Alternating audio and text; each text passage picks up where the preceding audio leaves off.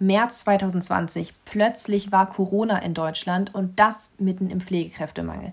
Deshalb sollte jetzt eine Gruppe ran, die Medizinstudierenden.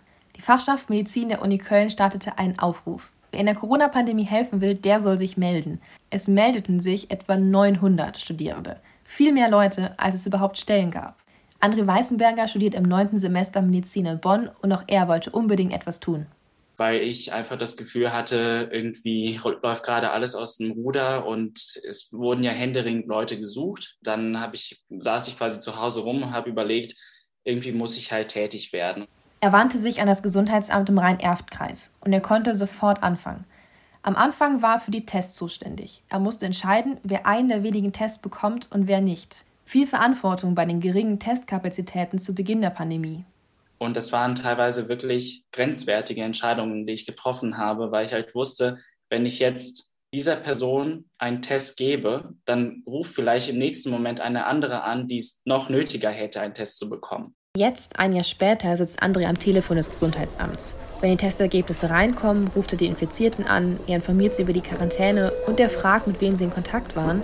Aber telefonieren, dafür braucht man doch eigentlich keine Medizinstudierenden oder? Naja, das ähm, vermutet man erstmal, wenn man das so hört, aber ähm, die Sorgen der Menschen, die Fragen, die sie stellen, das ist ähm, extrem wichtig, dass man das ernst nimmt und dass man auch eine Antwort parat hat. Und das hilft mir immer noch sehr viel, dass ich Medizin immer noch studiere. Dann gehe ich da an das Thema anders ran, wenn Leute plötzlich am Telefon emotional werden und dann mich anschreien oder ähm, es gar nicht verstehen, was ich da gerade denen sage. Mit vielen Menschen und ihren Fragen zu Corona hat auch Sven Seiger zu tun. Seit März 2021 arbeitet er am Kölner Impfzentrum. Auch wenn er im vierten Semester Medizin studiert, selbst impfen dürfen hier nur fertige Ärzte.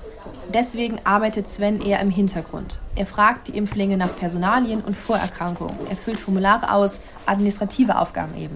Dafür braucht Sven eigentlich kein medizinisches Wissen. Trotzdem hat die Arbeit etwas mit seinem Studium zu tun wenn man Leute fragt, ob die kardiologisch vorbelastet sind, können viele Leute nichts sagen, aber wenn man fragt, ob die was am Herzen haben, dann, äh, dann kommt halt die Krankheitsgeschichte so. Und da muss man, das muss man ja auch irgendwo lernen. Sven kann hier üben, wie er am besten mit Nichtmedizinern über Medizin spricht, also wie man mit Patientinnen und Patienten umgeht. Aber allein dafür macht er den Job im Impfzentrum nicht. Also das ist jetzt nicht so eine Nebenbeitätigkeit, sondern man, man ist ja schon irgendwie dabei, ein global grassierendes Problem in den Griff zu bekommen, auch wenn man halt ein sehr kleines Stellrad an der letztendlichen Bekämpfung ist. Ähm, aber das ist halt trotzdem ein ziemlich geiles Gefühl irgendwo. André und Sven arbeiten daran, dass sich erst gar nicht so viele Menschen mit dem Virus anstecken. Um die, die es trotzdem heftig getroffen hat, kümmert sich Laura Schneider.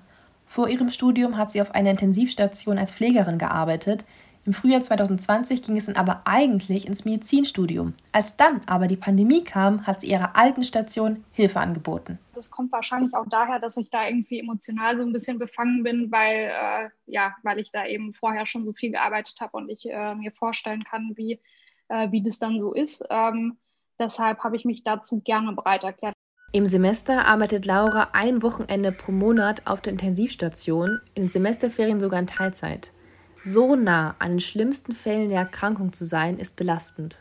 Man ist auch einfach nicht mehr so unbekümmert. Ähm, ich glaube, wenn ich jetzt jemand wäre, der äh, vielleicht aufgeklärt ist, aber gar nicht aus dem Bereich kommt und das nicht so sieht, wie ähm, so eine Krankheit so viele, vor allen Dingen, also mittlerweile auch viele jüngere ähm, Leute dahin rafft, ich glaube, dann ja, würde ich das Ganze auch nicht so, so ernst sehen. Es ist alles so dunkel, so düster und man sieht ja wirklich die Abgründe und man kann sich gar nicht vorstellen, dass es vielleicht irgendwann mal nochmal äh, aufhören möchte. Nichtsdestotrotz bin ich ähm, wirklich froh, dass ich auch ein bisschen mithelfen kann.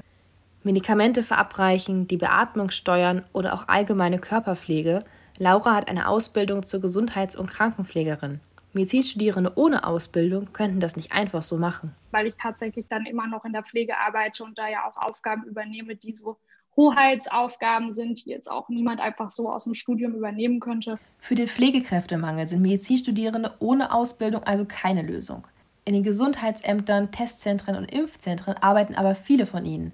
Dass viele seiner Kommilitonen und Kommilitonen so motiviert sind, überrascht den Medizinstudenten André überhaupt nicht. Das hat auch nichts mit Geld zu tun. Das hat ja eher was damit zu tun, dass wir uns ja den Menschen gegenüber verantwortlich fühlen und dass wir halt der Meinung sind, dass auch wir einen Beitrag leisten können zu dieser Pandemie, so wie jede andere Person dieser Gesellschaft es ja auch auf ihre eigene Art und Weise tun kann.